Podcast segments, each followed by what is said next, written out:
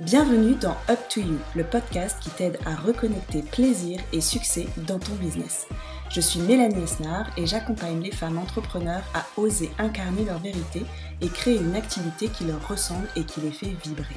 Je m'appelle Géraldine Pichonnet, je suis coach de vie spécialisée en neurosciences et j'accompagne les femmes à se révéler et à prendre le pouvoir dans leur vie. Dans ce podcast, nous te partageons notre vision de l'entrepreneuriat ainsi que des interviews de professionnels inspirants qui osent entreprendre selon leur propre code. Notre but est de te montrer que tout est possible et qu'il suffit d'y croire et d'oser. Alors, prête à réaliser tes rêves? It's up to you Si tu aimes ce podcast, nous t'invitons à t'abonner et à le partager. Hello à tous et bienvenue dans ce nouvel épisode euh, Up to You. Aujourd'hui, on a le plaisir de recevoir Alice Bayeul, qui est la fondatrice de la maison de beauté Beauty Bike à Bordeaux. Euh, coucou Mélanie, coucou Alice. Salut. Salut. Merci beaucoup Alice d'avoir accepté notre invitation et de te rendre disponible euh, pour répondre à toutes nos questions. Euh, moi, je suis ravie de t'avoir ici pour te dire parce que, euh, en fait, je trouve que ton parcours est hyper inspirant. Ce podcast, il est vraiment à vocation des femmes entrepreneurs qui veulent créer une vie qui leur ressemble, en fait, une vie professionnelle unique. et je trouve que tu es un très bel exemple de ça parce que tu as, on va revenir là-dessus, mais tu as monté un concept à Bordeaux il y a maintenant, quoi, il y a 12 ans, 13 ans? Euh, ça va faire, c'était janvier 2012, donc euh, ça fait 11 ans, ouais. Ouais. 11 ans que tu as monté un concept qui était inédit à Bordeaux à l'époque, quand même, faut bien le dire. Euh, donc, ce que je trouve beau, c'est que tu t'es lancé dans l'inconnu, euh, tu as créé quelque chose parce que toi, tu y croyais. Euh, donc, voilà, j'ai hâte que tu nous expliques comment l'idée t'est venue. Est-ce que tu as eu des peurs? Est-ce que tu as fait face à peut-être aux peurs des autres aussi qui se sont dit, mais personne n'a jamais fait ça, Alice, mais dans quoi tu te lances? Ce que je trouve hyper chouette, c'est bah, de voir aussi la réussite de ce projet qui était sur le papier au début, bah voilà un essai que tu as bien transformé, euh, parce que l'entreprise aujourd'hui, donc elle a 11 ans. Et ce que je trouve aussi chouette dans ton parcours, c'est que tu as su faire évoluer tes envies par rapport à tes... Bah, parce que as, en 11 ans, tu as, grandi, euh, tu as eu de nouvelles envies, donc tu as monté une maison de beauté, donc un lieu physique où on peut retrouver toute ton équipe et tes produits euh, dans Bordeaux. Euh, qui est magnifique. Euh, toutes les Bordelais, je vous encourage à aller euh, vous faire chouchouter là-bas. Et je trouve ça chouette aussi que tu aies réussi à, t'écouter pour te dire, bah voilà, certes, j'étais voilà plutôt sur la beauté à domicile jusqu'à présent, mais là, mes envies ont évolué, ma vie aussi, moi aussi. donc, tu as réussi à faire, faire un virage à ton entreprise, à prendre des décisions qui n'ont pas dû être faciles à prendre aussi, faut bien le dire.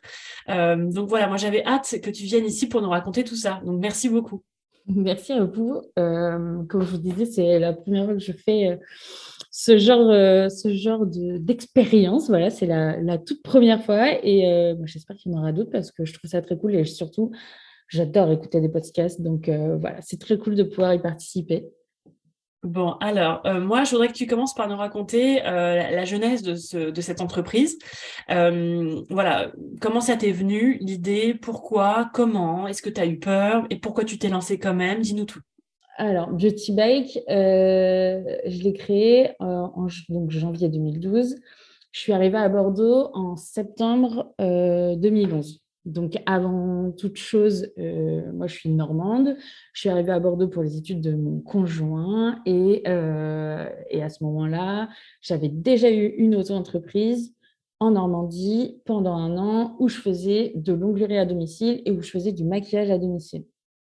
J'ai fait ça euh, en me disant, voilà, j'ai pas envie de m'engager. Je savais qu'on allait partir dans une autre ville euh, l'année d'après et je ne me voyais pas aller dans un institut, signer un CDI pour leur dire, en fait, dans un an, je pars. Donc, euh, cette première auto-entreprise, je l'ai créée un peu comme ça, un peu pour le fun. Ça venait de se lancer, l'auto-entreprise. Et puis, je trouvais ça cool de pouvoir faire ce que je voulais. Et donc, du coup, puis j'étais chez mes parents. Donc, en fait, je n'avais pas besoin de gagner beaucoup ma vie. C'était de l'argent de poche, clairement, ce que je rentrais. Il s'avère qu'en 11 mois, euh, j'avais trois semaines d'attente, ça cartonnait, j'ai fait des partenariats avec des instituts. Enfin voilà, j'ai revendu ma clientèle 11 euh, mois plus tard à, une nana qui voulait se lancer. Et donc, je suis partie à Bordeaux. Et euh, là, je me suis dit, bon, tu vas, maintenant, tu es dans un appartement à toi, tu vas avoir des charges comme une grande. Hein. à ce moment-là, j'allais avoir 21 ans, j'ai monté l'entreprise, je, je venais d'avoir 21 ans. Et là, je me suis toute jeune, Alice. C'est ça. c'est ça qui est fou aussi dans cette histoire. C'est ça. Et ouais, la première, j'avais 19 ans. En fait, quand, quand tu y repenses, euh, la première auto-entreprise, j'avais 19 ans. Donc, du coup, c'était assez, c'était très jeune, mais en même temps, moi, je ne m'en rendais pas compte. Je faisais un peu mon truc et voilà. Et puis, en arrivant à Bordeaux, donc euh, à 20 ans, euh, on prend un appart trop cool en plein cœur de Bordeaux. Et là, je me dis, bon, c'est bien gentil, mais je n'avais pas cotisé au chômage. Euh, donc, en gros, j'avais, je crois, 400 euros de chômage par mois, donc pas grand-chose pour vivre. Donc, je cherche un emploi salarié, comme tout le monde, pour entrer dans le moule. je fais trois entretiens. Et à chaque entretien, ils me disent oui et je dis non parce que je trouve toujours une excuse pour pas y aller. Et au bout du troisième, conversation avec mon mec et là, il me dit T'es gentil, mais en fait, euh, si tu trouves des, excuses pour pas y aller, c'est que en fait, t'as pas envie. quoi. Je dis Bah non, mais moi, j'ai encore envie de monter ma boîte, c'est hyper cool, ça me plaît trop, je fais ce que je veux. Puis voilà, ça a cartonné, donc euh, je vois pas pourquoi ça ne cartonnerait pas. Et puis en novembre 2011, euh, je suis bénévole dans une association pour renseigner les auto-entrepreneurs. Et donc, je me retrouve à Nantes pour renseigner des futurs auto-entrepreneurs. Et là, je rencontre un plombier qui se déplace à vélo. Et je me dis, mais c'est canon, Bordeaux, c'est trop bien, c'est vraiment une ville parfaite pour du vélo. Ben, moi, je vais faire pareil. Lui, il est plombier, ben, moi, je suis esthéticienne. Après tout, on peut le faire avec tous les métiers. Donc, je rentre avec cette idée fin novembre. Quand même, c'est pas la meilleure période pour faire du vélo. Euh, je rentre avec cette idée fin novembre. Mon mec, me dit D'accord, t'es mignonne. Genre, un jour, tu sais, tu sais qu'il pleut aussi ici. Hein. Enfin, voilà, c'est pas parce qu'on est dans le sud qu'il pleut pas. Et je dis Ouais, mais je m'en fiche, je vais trouver des solutions. Euh, voilà, je, vraiment tête baissée dans mon délire. Euh, je, vais faire un devis. J'appelle mes parents un jour après, je leur dis Bon, j'ai acheté un vélo triporteur. Ils m'ont dit D'accord, t'es mignonne. Et puis jusqu'au jour où je j'ai signé en fait ce, devis et que, euh, que j'ai récupéré le triporteur euh, début janvier 2012. Et, euh, et, du coup, ça, c'était le début de l'aventure. Et c'est vrai que entre temps, bah voilà, j'ai fait, j'ai commencé à lancer. il n'y avait pas de compte Instagram, il n'y avait qu'une page Facebook. J'ai fait mon site internet. j'ai fait mon, ma, page Facebook comme j'avais pu le faire déjà avec ma première entreprise, parce que du coup, c'était mon premier test en fait. Et puis, euh, j'ai récupéré mon triporteur et là, tout le monde me regardait parce qu'en fait, des triporteurs à Bordeaux, il y en a beaucoup maintenant, mais il y en avait très peu, voire quasiment pas, avec en plus de la pub autour. Enfin voilà, tout le monde me regardait, c'était vraiment. Euh, et donc, euh, premier tour de vélo sur les quais et je rentre et je dis à mon mec, non, mais en fait, tout le monde me regarde, je crois que je ne vais pas le réutiliser tout de suite. Il me dit, t'es mignonne, tu viens de t'acheter ça. Euh, avec tes économies. En plus, vraiment, pour le coup, je n'avais pas fait de prêt. C'était que, que de l'argent euh, de mes économies. Et là, il me dit, bah non, en fait, tous les jours, tu vas aller distribuer des flyers sur les quais. Et pendant 15 jours, euh, j'ai fait genre, j'y allais. Et en fait, j'étais en panique. Enfin, tout le monde me regardait. C'était, enfin, je détestais ça, quoi, vraiment. il me disait, t'as été faire du vélo aujourd'hui? Ouais, ouais. voilà, j'évitais la question à chaque fois. Et puis au fur et à mesure, enfin à un moment, bah, en fait, il faut se lancer, il faut y aller. Donc j'ai commencé à rentrer dans des boutiques, puis au fur et à mesure de rencontrer d'autres commerçants, de donner mes cartes, d'expliquer. Et puis les gens ont adoré le, concept. Et puis, et puis entre-temps, euh, j'ai été sélectionnée pour représenter le millionième auto-entrepreneur qui s'était inscrit en janvier 2012. Et ça, ça a été, je pense, euh, une étape clé pour l'entreprise puisque j'ai dû euh, me mettre face à, à une réalité, c'était qu'il fallait que je communique sur cette boîte à fond et que de toute manière, je n'avais pas le choix puisque vu que j'étais le millionième auto-entrepreneur, eh ben, je devais euh, faire des interviews, je devais euh, parler à la presse, je devais expliquer le concept de mon entreprise, etc. Donc, ça a été un super exercice. Et voilà, j'ai, enfin, je suis allée à Paris au Salon des entrepreneurs, je devais rencontrer Nicolas Sarkozy. je ne l'ai pas rencontré parce qu'il n'était pas décidé ce jour-là, mais du coup, cette interview a fait, enfin, cette entrevue qui était prévue a fait que j'ai dû avoir un, parler avec Canal+, euh, parler avec France Inter, euh, parler avec, enfin voilà, avec tout ça. Et puis, cette vague a fait que pendant six mois, je pense que une fois par semaine, j'avais une interview. Ça a été dingue. C'est fou parce qu'à qui ça arrive en fait? Ça, Alice en enlève tous. on va se le cacher, c'est le rêve de tout entrepreneur de dire ah attends toi on te met dans la lumière pendant six mois, tu vas faire canal, tu vas faire. C'est dingue, la vie quand même t'a donné un beau coup de pouce, mais il n'y a pas de hasard. Hein, mais... C'est bah, en fait je me dis que tu vois j'aurais pas été bénévole dans cette association pour les autres entrepreneurs. Bah, peut-être que j'aurais pas rencontré les bonnes personnes qui m'auraient qui m'auraient dit à ce moment-là. En fait tu vois comme quoi quand tu donnes un peu et ben finalement on t'ordonne en retour et, euh, et, les personnes de l'association enfin voilà c'est cette association euh, c'est quelque chose euh, c'est voilà c'est quelque chose qui est très important pour moi. Et puis et puis voilà les personnes qui en font partie aussi. Et ça a été des très belles rencontres dans ma vie et ça l'est encore. Et, et, et puis ben voilà ça a été un tourbillon en fait de d'articles sur ce que je faisais. Et donc, en fait, à chaque nouvelle interview, je devais présenter une entreprise. Donc, du coup, plus je faisais d'interviews, mieux je le faisais. Et, puis après, bah, c'est retombé un peu comme un soufflet parce qu'en fait, c'est pas parce qu'on a des articles dans la presse régulièrement qu'on a des clients. Et donc, oui, ça fait rêver. mais ça en fait, pas des miracles. Mais ça fait pas des miracles. Ça fait, en fait, c'est très bien pour ta notoriété. Et en fait, pendant toutes ces années, j'ai pu encore en profiter parce que euh, voilà, euh, des clientes voyaient les interviews et me disaient Ouais, mais c'est dingue, euh, t'es passé sur TF1. Mais enfin, si t'es passé sur TF1, c'est génial ce que tu fais. Parce ils n'ont jamais testé mes prestations, hein, c'est pas méchant ce que je suis en train de dire. mais à part le L Bordeaux, où pour le coup, ils ont testé et ils savent de quoi ils parlent. Mais sinon, voilà, aucun n'avait testé mes prestats. Et donc, du coup, on parlait du concept. Mais en soi, il ne pouvait pas euh, expliquer plus que ça de ce que je, ce que je faisais. Quoi. Et puis voilà, les, années ont passé et euh, la première année et demie a été extrêmement compliquée. Euh, je pense que je procrastinais aussi un peu parce que la première auto-entreprise a très bien marché puisque je connaissais beaucoup de monde autour de moi. Et donc, du coup, bah voilà, j'ai eu mes tantes, ma mère, enfin, tout le monde a parlé de moi. Là, à Bordeaux, je connaissais personne.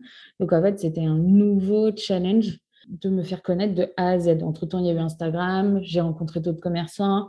Et puis, au bout d'un an et demi, j'ai commencé à, apprendre. Enfin, voilà, j'ai compris que la mayonnaise prenait, gentiment, mais ça prenait. Et puis, euh, puis j'étais moins, moins timide. Donc, du coup, je parlais plus. Et puis, je, quand j'avais une idée en tête, bah, je la mettais plus en avant. Parce que bah, voilà, je, je me sentais plus légitime aussi, parce que j'étais plus mature, j'étais un petit peu plus vieille, quoi, on va dire. Euh, et, donc, du coup, voilà, ça m'a mis en confiance. Et au fur et à mesure des années, ça a évolué. Et puis après, bah, voilà, il y a eu euh, une première franchise, une première salariée, euh, une deuxième franchise. donc, on faisait toujours de l'esthétique à domicile à vélo sur ces deux franchises. Et puis, au fur et à mesure des années, voilà, je commençais à faire le tour. et puis, j'avais une to-do list un peu de ce que je voulais euh, mettre en place dans cette, euh, dans cette entreprise. Et la dernière chose de la to-do list, c'était euh, c'était de créer une, une, maison de beauté, quelque chose qui me ressemblait et un endroit qui ressemblait à ce, à ce côté de domicile. En fait, je n'avais pas envie que les gens rentrent dans un commerce, j'avais envie que les gens rentrent dans un lieu où ils se sentent bien, comme on se sent bien chez soi. Parce que le domicile, ça restera euh, à tout jamais, je pense, notre identité, parce que on sait que quand on fait venir euh, quelqu'un chez soi, c'est qu'on fait rentrer potentiellement une inconnue chez soi. Enfin, c'est quand même une démarche que nos clientes avaient qui est particulière. Faire rentrer quelqu'un qu'on ne connaît pas chez soi, c'est tout le monde ne le fait pas. Et donc, j'avais envie, euh, j'avais envie voilà, d'avoir un lieu qui ressemblait au maximum de nos clientes et donc, euh, en juillet 2021, j'ai ouvert la maison, la maison de beauté Beauty Bike. À ce moment-là, j'étais enceinte de six mois aussi, accessoirement.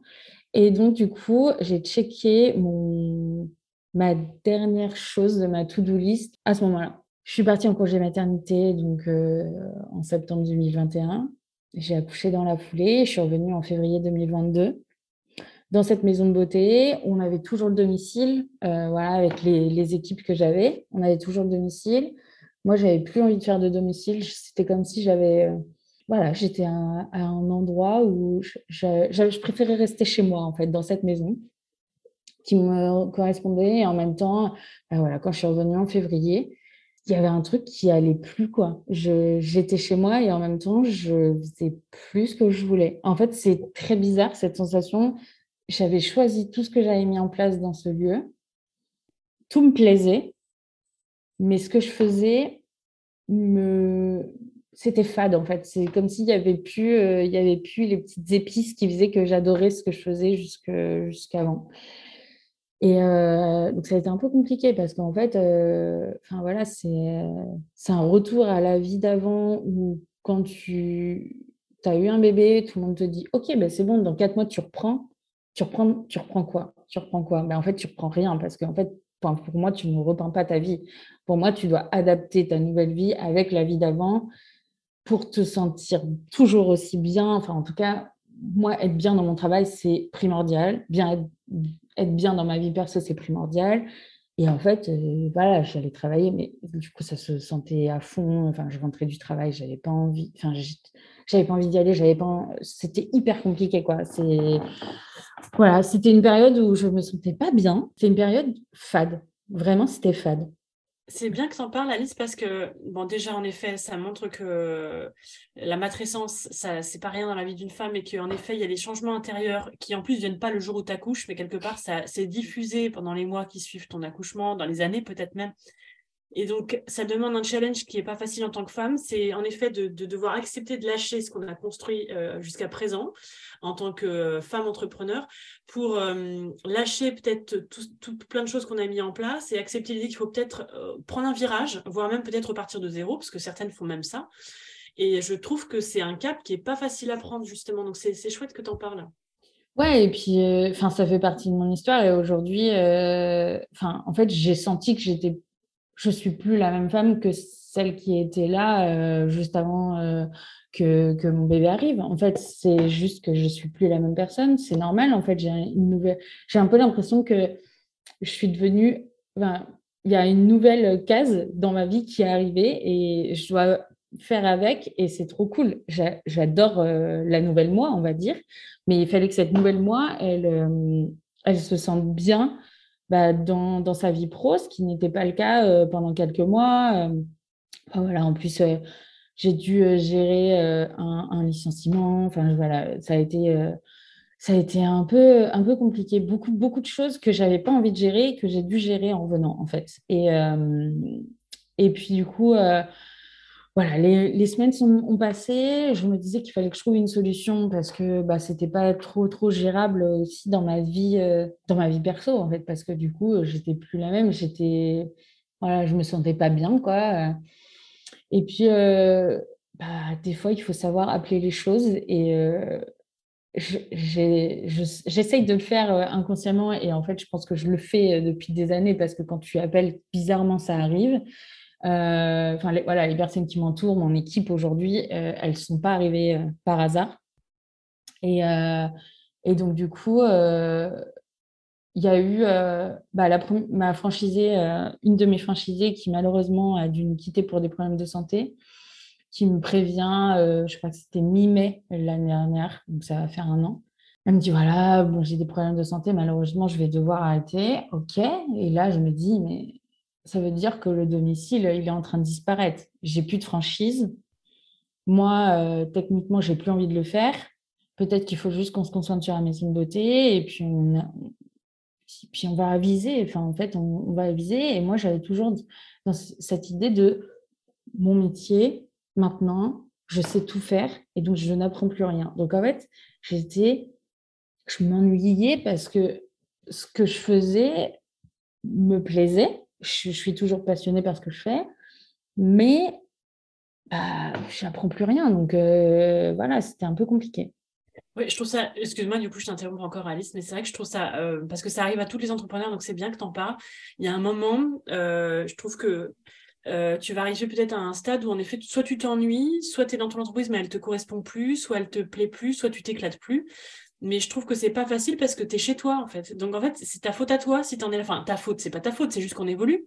Mais il y a un moment où tu te dis, mais c'est de ma faute du coup si je suis pas heureuse en fait. Enfin, Qu'est-ce que j'ai foutu euh, Non, mais carrément. Tu t'en es voulu justement. Comment tu as vécu ça toi? Déjà, c'est hyper dur à dire aux gens qui t'entourent, en fait, je m'emmerde chez moi. Enfin, Tu vois, c'est moi qui ai tout choisi. J'ai accessoirement fait des travaux dans une boutique pendant un mois, enceinte de cinq mois, où j'ai fait débarquer toute ma famille pour m'aider à faire des travaux.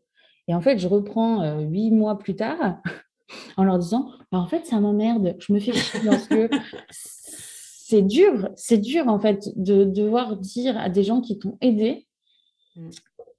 ben, en, fait, euh, en fait, je l'ai fait, mais maintenant, j'ai envie de me barrer. Donc, euh, donc ouais, ça a été un peu violent. Et en même temps, quand tu commences à le dire, ça veut dire que toi, déjà derrière, tu as déjà fait pas mal de chemin euh, pour arriver à mettre des mots dessus. Mm. Et donc, euh, à ce moment-là, donc voilà, il y a la franchise qui s'arrête. Et en fait, quand, quand, elle me dit qu'elle doit, qu'elle doit arrêter, donc déjà, je, enfin, voilà, je sais que c'est des problèmes de santé pour elle. Donc, du coup, je, voilà, je m'inquiète pour elle avant tout. Et je, et je dis, bah ok, bah, c'est pas grave. Et là, je me dis, putain, mais il y a deux ans, tu n'aurais pas du tout réagi comme ça. Je suis, arrivée le soir, j'ai dit, mais quoi, en fait, la franchise, elle s'arrête? Il m'a dit, euh, pardon, mais attends, tu le vis comme ça, quoi, euh, normal. Et je dis, écoute, c'est peut-être des signes dans la vie.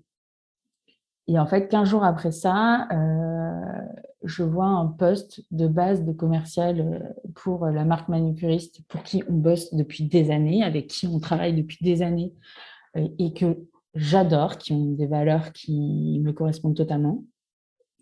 Et je vois ce poste, et donc euh, au culot, euh, j'envoie un message et je dis Oh, euh, j'aimerais trop.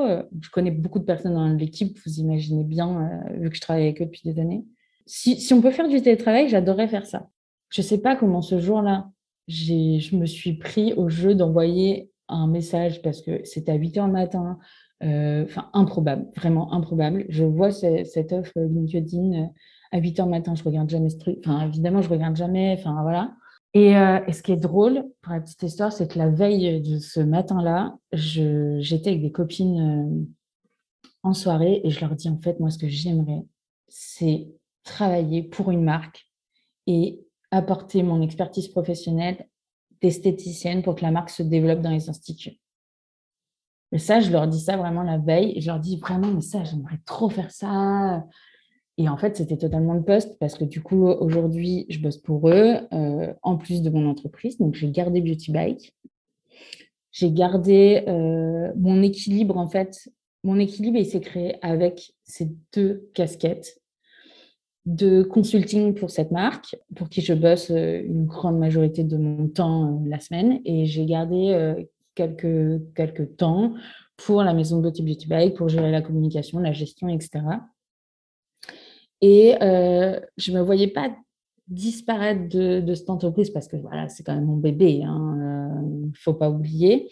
Et puis, euh, et puis, je pense que j'ai encore des choses à lui apporter. Et puis, mais c'était, voilà, c'est une expérience de, de, mélanger deux choses en même temps, deux travails en même temps. Donc, je fais ça pour eux depuis septembre. Ça se passe très bien. Je, donc, voilà, j'ai totalement arrêté de faire des prestations dans mon entreprise depuis septembre. Parce que ça, c'était, enfin, ça allait de pair en fait. Il fallait que j'arrête les prestations, faire un autre métier. Enfin voilà, fallait, fallait vraiment que je me focus sur autre chose, tout en faisant toute la gestion et toute la communication, en fait, les choses qui me plaisaient dans mon entreprise. Et donc, j'ai sélectionné en fait ce qui me plaisait. Et, euh, et aujourd'hui, voilà, j'ai un équilibre entre ces deux jobs. Euh, j'apprends des nouvelles choses du coup avec euh, ce nouveau job parce que euh, parce que c'est un travail qui est hyper intéressant de d'apporter une expertise professionnelle, d'avoir un public d'instituts de beauté et plus de clientes particuliers. Je fais énormément de choses qui me passionnent avec eux. J'adore ce nouveau ce nouveau job avec eux. J'aime aussi le fait de faire du télétravail et donc d'être à la maison quelques quelques jours par semaine pour vraiment me concentrer et me focuser sur euh, les choses que je fais pour ce job. Et à côté de ça, j'aime l'équilibre et surtout, j'aime euh, tout ce que m'apporte la maison de beauté pour ce job euh, chez Manucuriste. En fait, c'est une synergie que j'ai créée entre ces deux postes, ces deux jobs, pour, que, pour que tout matche ensemble. Et, et donc voilà, et donc euh, je pense que là aujourd'hui, euh, enfin c'est même sûr, là j'ai vraiment l'équilibre qui me correspond, en tout cas pour maintenant.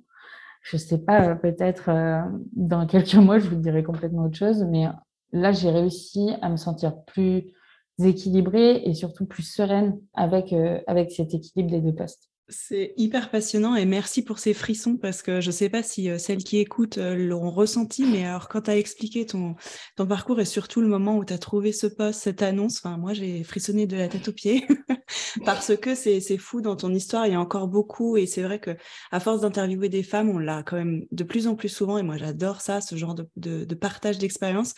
Euh, quand on se laisse porter, il y a des choses vraiment dingue qui arrive en fait. Et ton parcours, il y a beaucoup d'intuition finalement, beaucoup de d'avancer avec le flow de la vie, de pas trop mentaliser. Et encore une fois, on en revient souvent, on en parle souvent dans les interviews. Euh, mentaliser pas trop. Et je sais à quel point c'est difficile parce que euh, on peut se laisser embarquer un petit peu par notre mental qui prend le dessus, les peurs, les questionnements. Ce que tu as vécu aussi euh, de cette, cette perte de, peut-être pas de sens, mais de entre la culpabilité de dire merde, j'ai monté plein de choses, j'en ai parlé autour de moi et j'ai embarqué aussi des gens dans, dans, cette, dans ce truc-là pour me soutenir. Et moi, je porte cette responsabilité d'assumer ça, que ce n'est plus vraiment ce dont j'ai envie et de trouver maintenant ce dont j'ai envie. Donc, cette, cette espèce de, je trouve, on, on fait face à un énorme vide et de porter ce truc de j'ai pas à culpabiliser de ça parce que bah parce qu'en fait c'est c'est comme ça. Et cette euh, cette peur aussi de te dire merde ce vide j'en fais quoi en fait? Je suis qui et qu'est-ce que j'ai envie de faire de ma vie? Et finalement euh, bon tu as évidemment résumé tout ça dans, un petit euh, dans, dans, quelques minutes on va dire. Mais comment tu as fait face à ce vide, en fait? Est-ce que ça s'est fait assez rapidement, finalement, cette opportunité de poste qui, qui t'est tombée un petit peu comme ça? Ou est-ce qu'il y a quand même eu un temps de latence où tu as, flippé un peu de te dire, merde, qu'est-ce que je vais faire quoi? Bah, euh, En fait, euh, moi, ça m'a semblé hyper long, mais en fait, ça a été vite. En fait, je suis arrivée en février, février-mars, jusqu'à mi-avril, c'était un peu compliqué, voilà, avec une personne à, devoir faire partir de l'entreprise. voilà, je, je, la fais courte sur cette période que je n'ai pas du tout envie d'aborder, qui a été extrêmement désagréable pour moi. Et je, je sais qu'en fait, c'est quelque chose que je déteste gérer. En fait, je, je déteste gérer l'humain. Je déteste devoir euh, dire aux personnes ben, en fait, pourquoi tu fais ça? Parce qu'en fait, tu détesterais faire ça, enfin, qu'on te fasse ça, toi, de ton côté. Voilà, donc c'est, enfin, je déteste devoir faire ça aux gens. Euh, je, pense qu'on est tous assez bien foutus pour ne pas faire ce qu'on n'aimerait pas recevoir. Mais voilà, c'est mon, c'est ma conviction de l'humain en général. mais du coup, voilà, en février, je suis arrivée. Donc, février, mars, avril où ça a été compliqué. Et en mai, en mai, en fait, c'est bizarre, mais à partir du 1er mai, j'ai eu cette sensation que l'année commençait au 1er mai 2022. C'est très bizarre, mais j'ai commencé ce nouveau mois en me disant les choses vont changer. Et en effet, je fonctionne beaucoup à l'intuition. Euh, j'ai toujours fonctionné à l'intuition, un peu, euh, un peu avec de l'inconscient aussi, de moins en moins, mais, euh, mais les enfin voilà, l'étape première création, deuxième création, ça a été totalement de l'insouciance. que, et j'ai adoré faire avec l'insouciance hein, euh, de, ma jeunesse à ce moment-là. Ça a été. Euh, en fait, j'avais rien à perdre à ce moment-là. Et donc, euh, j'ai adoré fonctionner avec l'insouciance. C'est quelque chose que, qui me correspond totalement. Et avec l'intuition, ça allait m'apporter des choses aussi. Hein. Et après, moi, je suis une passionnée. j'aime, j'aime faire les choses par passion. Je fais pas les choses par contrainte et parce que, et parce que les choses doivent doivent se faire. Euh, et donc, euh, je, savais que j'allais pas quitter mon entreprise du jour au lendemain sans rien avoir derrière parce qu'il y a un moment, en effet, je suis plus mature, j'ai une famille et je peux pas partir comme ça du jour au lendemain. Donc, je suis un peu moins insouciante qu'avant. Mais je savais que ça allait pas durer longtemps. Et en fait, j'ai appelé les choses. Enfin, c'est pas, je, je, le dis, je le dis comme une coach, mais euh, mais en fait, c'est vrai, c'est vrai. Je me suis dit, en fait, il faut que tu appelles les choses. Et si tu appelles les choses, ça va t'arriver. Euh, et, en fait, ça a été une succession. En mi-mai, ma franchisée me disait que ça partait. Bah, elle partait. Début juin, je vois cette offre de poste. Mi-juin, j'étais en Normandie. Euh, et donc, du coup, je dis, bah, je prends un, train de deux heures, je laisse mon fils. Euh, je vais faire une heure d'entretien avec manucuriste à Paris et on verra. Et on a validé ça mi-juillet. Euh, pour un début de poste euh, début septembre, ce qui me convenait totalement. Comme ça, je pouvais finir, euh, moi, tout ce que j'avais à faire dans l'entreprise et j'avais le temps de le mettre en place. Et ça s'est lancé comme ça. Et vraiment, enfin, maintenant, j'ai l'impression que ça fait des mois que je suis dans cette étape où je me sens beaucoup mieux. Comme quoi, finalement, au moment où j'étais dans cette période compliquée de vie, j'ai l'impression que chaque jour a été d'une lenteur. j'ai l'impression que je subissais chaque jour. Et en même temps, maintenant, j'ai l'impression que ça fait des mois que c'est fini. Et comme, enfin, voilà, il faut, il faut passer par ces étapes, même si on a l'impression qu'elles sont méga longues et que ça va jamais s'arrêter. Euh, il faut passer par ces étapes pour qu'ensuite la vie elle soit plus cool. Mais il faut s'écouter. Enfin, c'est primordial de s'écouter tu as toujours su t'écouter parce que c'est vrai que dans ton parcours aussi, on a l'impression que tu as toujours été hyper connecté à ce que tu avais envie de faire, mmh. à tes besoins et c'est c'est pas donné à tout le monde en fait. Et c'est vrai que là d'avoir su dire à tes copines moi mon rêve ce serait ça et qu'effectivement bah moi j'y crois aussi hein, le fait que tu aies appelé ça à toi, euh, tout le monde ne sait pas dire exactement bah moi mon rêve là tout de suite ce que j'ai besoin c'est ça quoi. Et tu as toujours été très connecté à toi comme ça ou tu l'as développé? Non, j'ai toujours, enfin, j'ai cette chance en fait d'écouter énormément mon intuition, ce qui a été très bizarre pendant ma grossesse parce que je n'avais absolument plus d'intuition.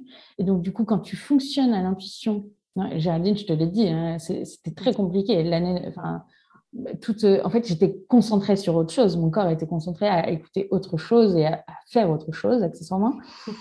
et donc, du coup, vraiment, j'étais chamboulée, j'étais là, mais en fait, je n'arrive pas euh, à à, savoir si ce que je fais, c'est bien. Je n'arrivais pas à être sûre que là où j'étais, c'était la bonne chose. Et donc, j'ai fait ce recrutement qui s'est mal passé, passé à ce moment-là.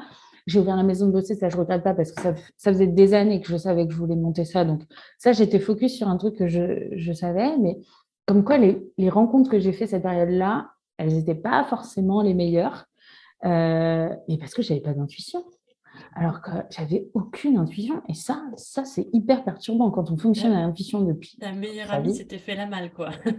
c'est ça. C'est ça.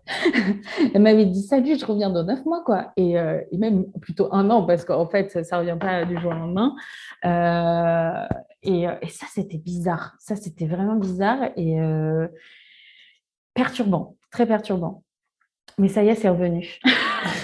oui, c'est ça. Je me rappelle qu'il y a quelques mois, tu m'as dit oh, Ça y est, elle est revenue. J'ai senti des trucs. ça y est, enfin, elle est revenue. Et, et, justement, je voudrais revenir sur le côté aussi vachement insouciant parce que c'est ça qui est dur, je trouve. Et je voudrais savoir comment toi tu fais, Alice, parce que bien évidemment que euh, c'est plus cool et en plus, je crois que ça marche mieux quand tu es dans ton entreprise, dans une totale insouciance, que tu n'as pas peur de te planter, que tu n'as rien à perdre et que tu te dis que bah voilà tu fais ça pour le fun et que bah si ça marche tant mieux sinon c'est pas grave. Clairement euh, ça c'est cool.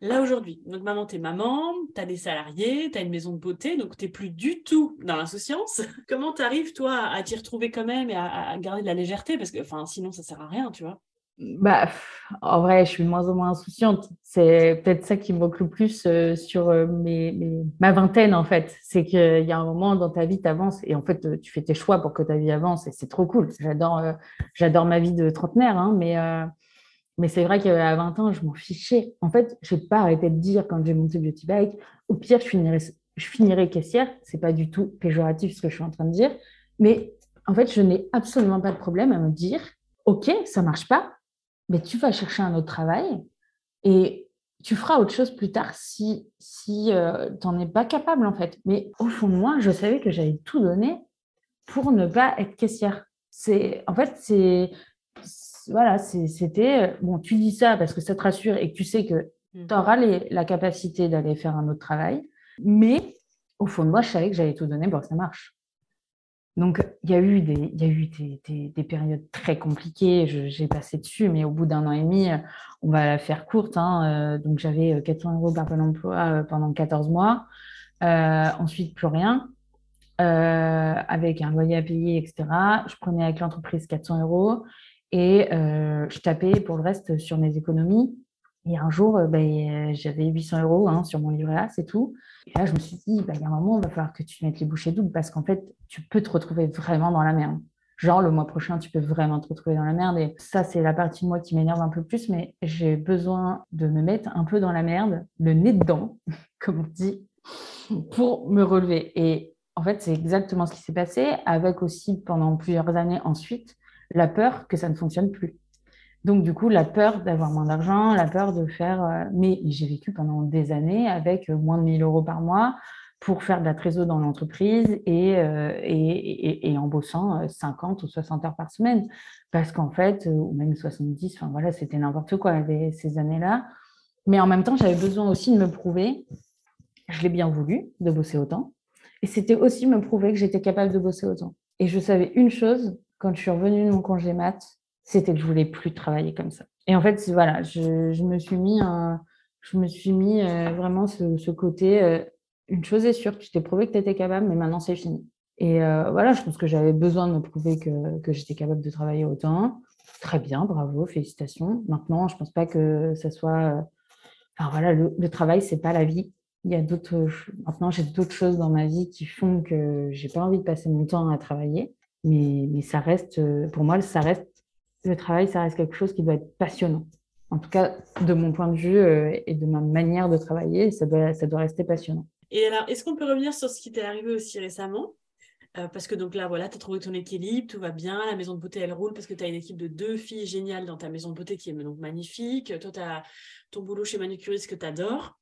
Et puis là, la vie te fait un, nouveau petit challenge. Euh, c'est-à-dire que concrètement, tu t'es fait pirater ton compte Instagram, donc la maison de beauté Beauty Bike. Euh, donc, tu avais 6000 followers et quelques apparemment sur ton compte que tu as perdu jusqu'à présent. En tout cas, ça fait une semaine et pour l'instant, tu n'as pas récupéré. Euh, qu'est-ce que ça veut dire pour ton entreprise? Qu'est-ce que ça veut dire pour toi? Euh, Comment tu l'as pris? Parce que toi, tu as l'air de beaucoup dire euh, bah, c'est les signes de la vie. Ma franchisée, la dernière, elle est partie, bah, j'ai pris ça comme un signe de la vie.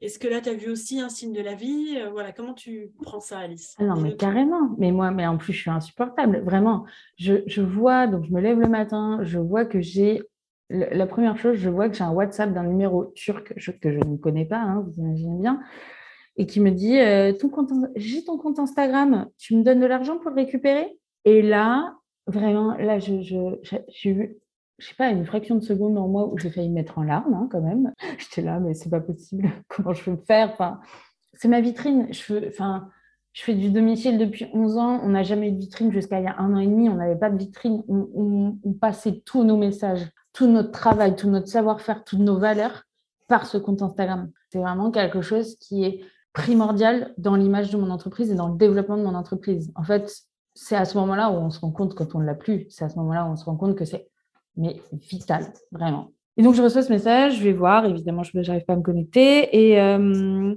la, personne positive, en fait, je suis extrêmement, extrêmement positive. Et, en effet, je dis tout le temps que c'est des signes de la vie. Alors, c'est plus fort que moi, c'est comme ça que je vois les choses. Et je pense, heureusement, parce que sinon, euh, voilà, quand il y a des choses comme ça qui t'arrivent, tu peux t'effondrer euh, vite. Donc là, je me dis, OK, écoute, c'est un signe, crée un nouveau compte, balance des nouveaux trucs et tu demandes à tout le monde de repartager parce que tu t'es fait pirater ton compte. Peut-être que tu retrouves à l'autre, mais vas-y, fais un truc cool, tu verras, euh, remonte le dernier réel que tu as monté et que tu as publié et qui a cartonné hier soir, ben remonte-le, parce qu'évidemment, je ne l'avais pas enregistré, remonte-le et refais la même chose. donc, je passe mon mercredi matin à refaire ça. Et en fait, euh, à 15h la semaine dernière, là, le fameux mercredi, euh, en fait, j'avais 100 personnes, quoi. Parce qu'en fait, euh, bah, Instagram, en, 11 ans, ça a beaucoup changé. Parce que, bah, 11 ans, enfin 10 ans, je pense, parce que ça doit faire 10 ans, pas que ça existe, 10 ans de compte Instagram, à rencontrer des personnes qui te suivent au fur et à mesure des années, des années, des années, à des, des jeux concours, un Covid où on a fait énormément de live on donnait beaucoup de conseils aux personnes pour euh, prendre soin de leur peau, euh, parce que bah, on pouvait plus parler avec les gens, donc euh, du coup on faisait en live, etc. Donc ça, ça nous a ramené beaucoup, beaucoup de, personnes qui nous suivaient sur Instagram, et donc des clientes pour faire des achats sur notre e-shop, etc. Et là, je me dis, mais en fait, toutes ces personnes-là, je ne les retrouverai jamais. C'est pas parce que toi, sur ton compte perso, tu dis, ah les gars, s'il vous plaît, vous pouvez partager mon compte, que en fait, tu vas retrouver 6000 personnes en 15 jours. Donc là, ça a été un peu dur. Enfin, c'est là encore parce que c'est se faire voler en fait. C'est se faire voler une partie de, ce qu'on a créé. Euh, c'est comme si quelqu'un était rentré chez moi finalement, parce que, parce que ce compte Instagram, euh, bah, le, derrière, c'est chez moi. En fait, les conversations que je peux avoir, c'est privé. Euh, en fait, c'est tout ça. C'est que même si c'est ta super copine qui te dit j'adore cette story ou ta boutique est trop belle, bah, en fait, ça reste du privé, ça reste des, des choses qui, euh, qui sont importantes pour toi. C'est des choses qui vont te motiver tous les jours aussi, pour te donner envie de créer des nouvelles choses. Ça va peut-être aussi t'inspirer. Et tout ça, ben, cette personne, elle a accès. Et, et ça, c'est un peu, euh, ça, c'est un peu violent. Donc, j'essaye de le récupérer. Donc, tous les jours, je me lève en me disant que je vais récupérer mon compte Instagram. Et, et je pense que je vais le récupérer. Mais en fait, c'est un truc que tu n'as pas envie qu'il t'arrive. En plus, c'est un truc tout bête. Voilà, j'ai cliqué sur un lien d'un mail euh, pour la certification. Euh, ça avait l'air tellement vrai. Et pourtant, je sais, je clique, je clique jamais sur aucun mail comme tout le monde ça avait l'air tellement vrai. Et puis en plus, on fait mille trucs en même temps. Et donc, du coup, euh, on clique sur un truc et puis voilà. Ça fait une semaine que c'est arrivé. Est-ce que concrètement, sur les prises de rendez-vous dans ta maison de beauté, tu as vu la différence? Est-ce qu'il y a un impact déjà que tu sens là ou pas encore? Ou peut-être jamais, mais. Bah, je pense que c'est c'est pas, pas la période la plus, la plus euh, intense en fait euh, à la maison de beauté février-mars. Donc, euh, j'ose me dire que si euh, l'emploi du temps n'est pas complet, c'est pas parce qu'on n'a plus de compte Instagram. Mm. Maintenant, si ça, va, si ça perdure, c'est sûr. C'est sûr. Parce qu'en fait, aujourd'hui, euh, on met du contenu tous les jours sur ce compte Instagram. Évidemment, on donne l'idée à la cliente qui veut se prendre rendez-vous depuis déjà 10 jours, 10 jours de prendre rendez-vous tout de suite maintenant. Et là, c'est plus possible, en fait. Donc, c'est évident que si ça dure trop longtemps, euh, ça jouera sur le chiffre d'affaires. Moi, j'ai une question, du coup, euh, avec ce qui t'est arrivé, tu te rends compte effectivement que toute ta communication, toute ta visibilité, ou quasiment, parce que bon, tu as quand même une boutique euh, en physique, hein, mais une très, très, très grande partie de ta, visibilité dépend d'un réseau social qui ne t'appartient pas, du coup, et bah, sur lequel il peut, il peut t'arriver ce genre de très grosses déconvenues. Est-ce qu'il y a quelque chose, du coup, un enseignement que tu pourrais en retirer pour te dire, est-ce qu'il y a quelque chose que tu voudrais faire différemment maintenant pour ne plus, parce que je te le souhaite de le récupérer, et moi je pense que tu vas le récupérer, mais est-ce que ça t'encourage aussi à te dire, mince, euh, c'est flippant en fait quand il arrive ça, parce que j'ai l'impression que là, euh, tout, tout tombe à l'eau en fait, tout, toute ma communication et toute ma, ouais, ma visibilité, l'aspect commercial en fait, euh, repose là-dessus, ça fait quand même un peu flipper. Est-ce qu'il y a quelque chose que tu voudrais mettre en place par la suite en fait quand tu le récupéreras? En fait, ce qui est hyper compliqué aujourd'hui, c'est que sans tout ce qu'on connaît comme réseau digital, j'en serais pas là où j'en suis, mais je pense que je pense qu'une entreprise ne peut pas vivre au quotidien si elle n'a pas tous ces réseaux. Ben, je pense que sans ça, on ne peut pas vraiment communiquer au maximum de personnes ce qu'on veut communiquer. C'est hyper compliqué. En fait, c'est que ça devient une obligation que d'avoir des réseaux sociaux quand tu as une entreprise. En effet, ça ne t'appartient pas et c'est ça qui est hyper flippant. C'est que quand tu te rends compte que tu n'as plus ce truc qui te permet de communiquer depuis dix ans, euh, qui a vécu euh, voilà, des, plein de bouleversements de vie, des changements de vie, etc. Et que toi, bah, tu es là en te disant, OK, en, donc euh, là, j'ai plus ce truc qui me permet de communiquer depuis autant de temps bah, j'ai aucune possibilité de faire autrement, de faire sans ça. Je ne me vois pas te dire, bah, en fait, je l'ai plus, mais tant pis, je vais faire sans. Est-ce que tu n'as pas une base de données euh, hyper importante avec toutes les clientes que tu as eues depuis 11 ans?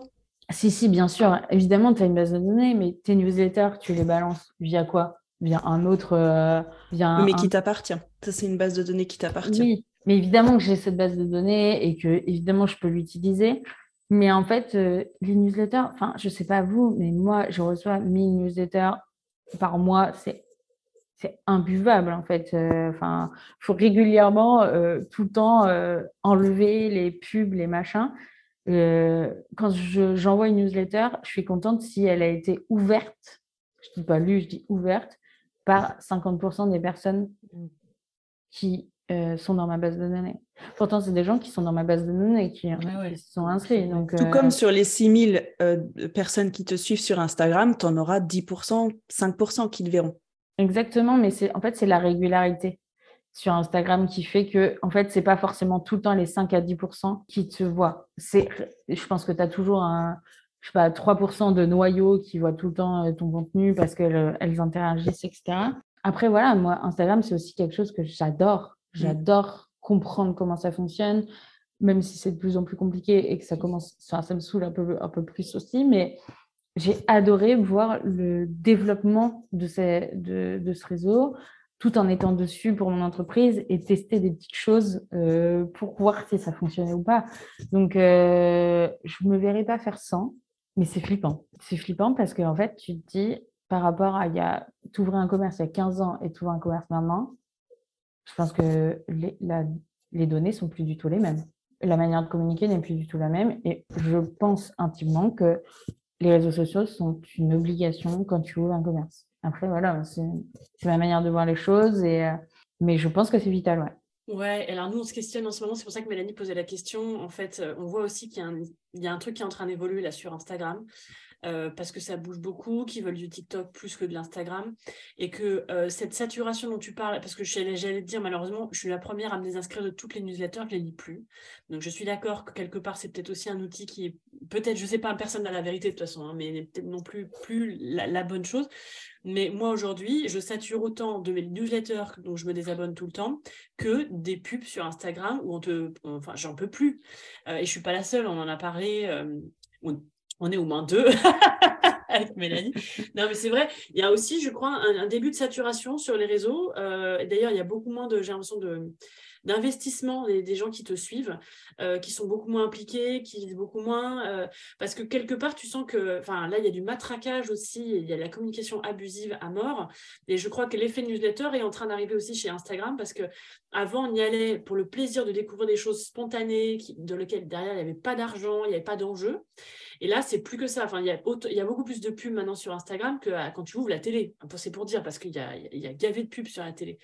Donc, c'est pour ça que euh, on te posait la question, toi qui es quand même toujours justement à, te remettre en question, à poser, essayer de voir un peu les choses. Parce que nous, je sais qu'en ce moment, on est dans cette dynamique-là, en ce moment. Ok, est-ce qu'il n'y a pas quelque chose, il y a un nouveau virage encore à prendre Parce que de toute façon, enfin, Instagram est en train de bouger. Et, enfin voilà, je pense que les gens se désintéressent. Donc, est-ce qu'il n'y a pas autre chose à créer? Euh, Nous, on se pose la question en tout cas. Mais est-ce que, euh, en fait, moi, ça me fait totalement penser ce que vous êtes en train de dire à la création de Facebook. Tu te souviens tout le monde était en mode je commente, je like, je machin, le truc. Instagram est arrivé, il ne s'est plus rien passé sur Facebook. Hmm. Les gens commentaient plus, etc. Par contre, sur Instagram, ça likait, ça partageait beaucoup. C'était de l'instantané, comme tu dis. Moi, c'était ça que j'adorais. Tu regardes le début de mon compte Insta, si je le récupère, tu iras voir jusqu'au bout. C'est trop drôle. Je partageais des trucs, c'était trop marrant. Et je me dis qu'en fait, oui, euh, il y a un sujet TikTok. Euh, le truc, c'est qu'en fait, ça ne m'intéresse pas de communiquer de cette manière. Et je ne sais pas si ma clientèle est sur TikTok pour écouter du contenu que je intéressant que je pourrais partager. Parce qu'en fait, sur TikTok, c'est pas intéressant. Enfin, excuse-moi, tu n'apprends rien, quoi. Je n'ai aujourd'hui pas trouvé quelque chose qui apportait à ma communication par rapport à mon entreprise sur TikTok. En fait, c'est ça, c'est ce qu'on se disait, c'est que là, en ce moment, c'est vraiment euh, de la consommation de contenu très rapide, très court et plutôt fun, en fait, de divertissement. Donc, c'est vrai que pour l'instant, je ne sais pas trop s'il y a de nouveau une plateforme, en fait, qui existe, de la place pour du contenu un petit peu plus long, un petit peu plus intéressant. Et euh, c'est en train de bouger, en fait. Je pense qu'on est dans une phase où c'est en train de bouger et que du coup, c'est un petit peu compliqué de, bah, de, faire la part des choses et trouver sa place, quoi. Mais je pense que c'est un, oui, c'est un peu compliqué. Euh, pour le coup, euh, mon mec, il, bosse sur les réseaux sociaux, donc euh, on, vit réseaux sociaux voilà, euh, depuis quelques années. Et comme on disait, en fait, on ne consomme plus Instagram en tant qu'en perso. On, travaille sur Instagram, on fait ce qu'on a à faire sur Instagram pour nos jobs, mais en fait, ce qu'on suivait et ce qu'on suit encore sur Instagram, c'est en effet beaucoup de contenu payant, c'est en effet beaucoup contenu payé, c'est des sommes abusées aussi derrière. Enfin, quand, tu sais quelques cachets euh, d'influenceurs, etc., tant mieux pour eux. J'ai absolument aucune jalousie ou quoi que ce soit. Mais excusez-moi, on n'est pas dans la vraie vie. En fait, c'est mm. ça qui est compliqué. C'est que du coup, tu te retrouves face à des comptes qui ne te ressemblent pas. C'est pour ça que tu vois, moi j'ai une interrogation. on va pas rentrer dans trop de débats, mais ça peut, je pense qu'on pourrait refaire une heure là. Euh, on pourrait, on pourrait. hyper intéressant, mais je me dis, est-ce qu'on n'est pas tous. Parce que ça, on n'arrête pas de parler d'Instagram comme si c'était un espèce de roi qui imposait des règles et qu'on était obligé de suivre, sinon on se faisait trancher la gorge. en fait, on est libre. je me dis, est-ce qu'on ne s'est pas fourvoyé en se pensant pas libre de décider ce qu'on voulait faire et ce qu'on ne voulait pas faire sur Instagram? Parce qu'on est dans une course aux followers et au nombre de vues. Parce qu'on on veut essayer d'en toucher beaucoup quitte à faire des choses où on s'éloigne un peu de qui on est. Alors, est-ce qu'il ne faudrait pas revenir à se dire, bah, je, me, fais moins voir, mais je me fais voir par des gens qui trouvent vraiment ça intéressant euh, et faire du contenu qui, moi, je trouve pertinent. Parce que moi, moi, la première, je pense que je me suis laissée aller à, à, à vouloir faire un, joli compte, des contenus chiadés, montrer que des choses jolies. Tu vois, là, c'est pareil, j'ai commencé à me dire, on peut peut-être aussi parler des trucs sur lesquels on se plante, les meufs, non? Parce qu'on va arrêter de se faire croire qu'on réussit tout, on se fout des complexes. Et je me dis, est-ce qu'on ne se doit pas, quitte à y rester, de peut-être revenir à une communication qui est vraiment nous, quitte à ce qu'on ait peut-être moins de vues parce que l'algorithme, machin, parce que c'est cet algorithme qui nous fout cette pression. Mais est-ce qu'il ne vaut pas être moins vu, mais se reconnaître, rester connecté à ce que nous, on décide de partager, plutôt que quelque part rentrer dans cette danse où on se dit, putain, je suis rentré dans cette danse, mais c'est pas moi, c'est Instagram et quelque part, je, tu vois? En parlant de l'algorithme, pour vous la faire courte, parce que du coup, vous n'avez pas créé de nouveaux comptes depuis des années et des années, vous imaginez bien. Et donc, du coup, l'algorithme m'a proposé des nouvelles choses pour un nouvel abonné Instagram, un, un nouveau compte Instagram. Je me rends compte aujourd'hui que je suis dans une bulle de contenu proposé par Instagram qui ne me fait rien voir d'autre. Parce qu'en fait, il choisit pour moi. Alors, en effet, ce contenu, il me plaît, donc je continue à le suivre, etc. je regarde les nanas qui font les ongles, je regarde les nanas qui se maquillent, euh, je regarde du développement personnel, je regarde. Ok, donc en fait, j'ai cette bulle-là, il me propose toujours la même chose. Et donc, du coup, comme quoi, enfin, voilà, cet algorithme, il choisit vraiment pour toi, et ça, c'est flippant. Et ça, c'est flippant. Et en effet, j'ai peut-être 6000 personnes sur mon compte, mais aujourd'hui, je suis plus à la recherche d'avoir des nouvelles personnes je suis plutôt à me dire, les personnes qui me suivent, c'est les personnes qui sont intéressées par mon contenu. C'est les personnes qui aiment suivre l'histoire, qui aiment suivre les valeurs qu'on apporte. Euh, et c'est pour ça que j'aimerais le récupérer. Je suis, plutôt, je suis plutôt en ce moment à perdre des abonnés que l'inverse. Et, je m'en fiche. En fait, il y a un moment, euh, j'ai pas envie de faire de la sponsor pour faire de la sponsor. Enfin voilà, je, je m'écoute euh, sur, euh, sur ça aussi. Mais, mais c'est compliqué, ouais, les réseaux sociaux, c'est un vrai sujet et je pense que ça va encore l'être pendant quelques années. Hein.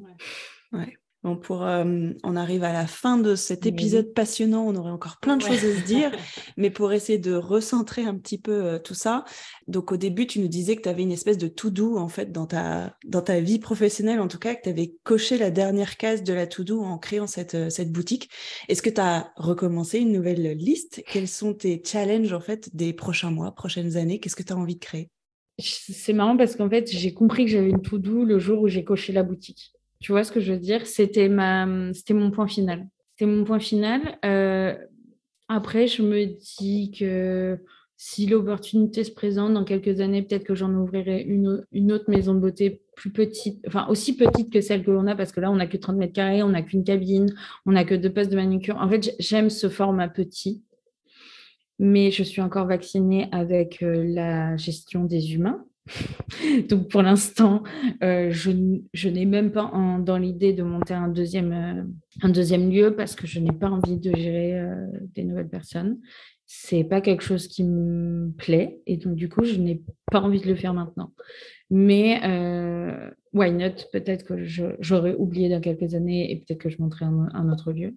En fait, là, je suis bien là où je suis et j'ai envie d'en profiter un petit. C'est beau. c'est un très bel objectif. Donc, du coup, j'ai pas de tout doux et c'est bien de pas avoir de tout doux. Et du coup, c'est plus léger aussi. Et puis, c'est plus léger aussi pour ma vie perso. En fait, c'est ça. C'est que du coup, j'ai plus de place pour ma vie perso et c'est totalement ce que je veux, quoi.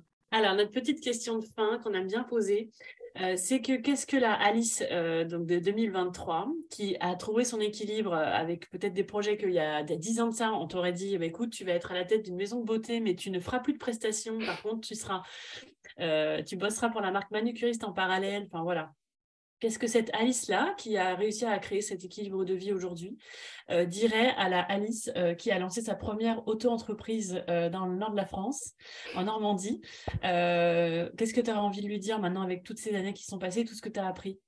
Bah, À fond, c'est continuer à écouter ton intuition parce qu'en fait, enfin voilà, c'est grâce à mon intuition que j'ai fait tout ça c'est grâce à mon intuition que j'ai créé la première, j'ai créé la deuxième entreprise, que j'en créerai d'autres parce que on va être, on va être totalement transparent. Je, pense que je ne suis pas euh, d'une nature salariée dans l'âme, que j'adore être, euh, être libre, mais être libre ne veut pas dire que tu travailles pas ou peu. En fait, c'est et ça, je mets un petit point vraiment important là-dessus. Je me sens libre d'être entrepreneur et donc d'être freelance et donc euh, voilà de, de, faire du consulting pour, euh, pour cette marque alors que je pense que je travaille plus que en salarié avec des horaires fixes. Mais, mais moi, j'ai l'impression d'être libre. C'est ma manière de voir la liberté. Quoi. Merci beaucoup, Alice. C'était un épisode super intéressant. On a partagé plein de choses. D'ailleurs, ça a été un épisode long. Oui, c'est clair. ça valait la peine. Donc, merci pour ton temps et merci pour tout ça. Merci, merci infiniment. Merci de nous avoir écoutés. Si ce podcast te plaît, n'hésite pas à le noter et à laisser un commentaire sur ta plateforme de podcast préférée. C'est le meilleur moyen de nous soutenir. À bientôt pour un prochain épisode et d'ici là, prends soin de tes rêves.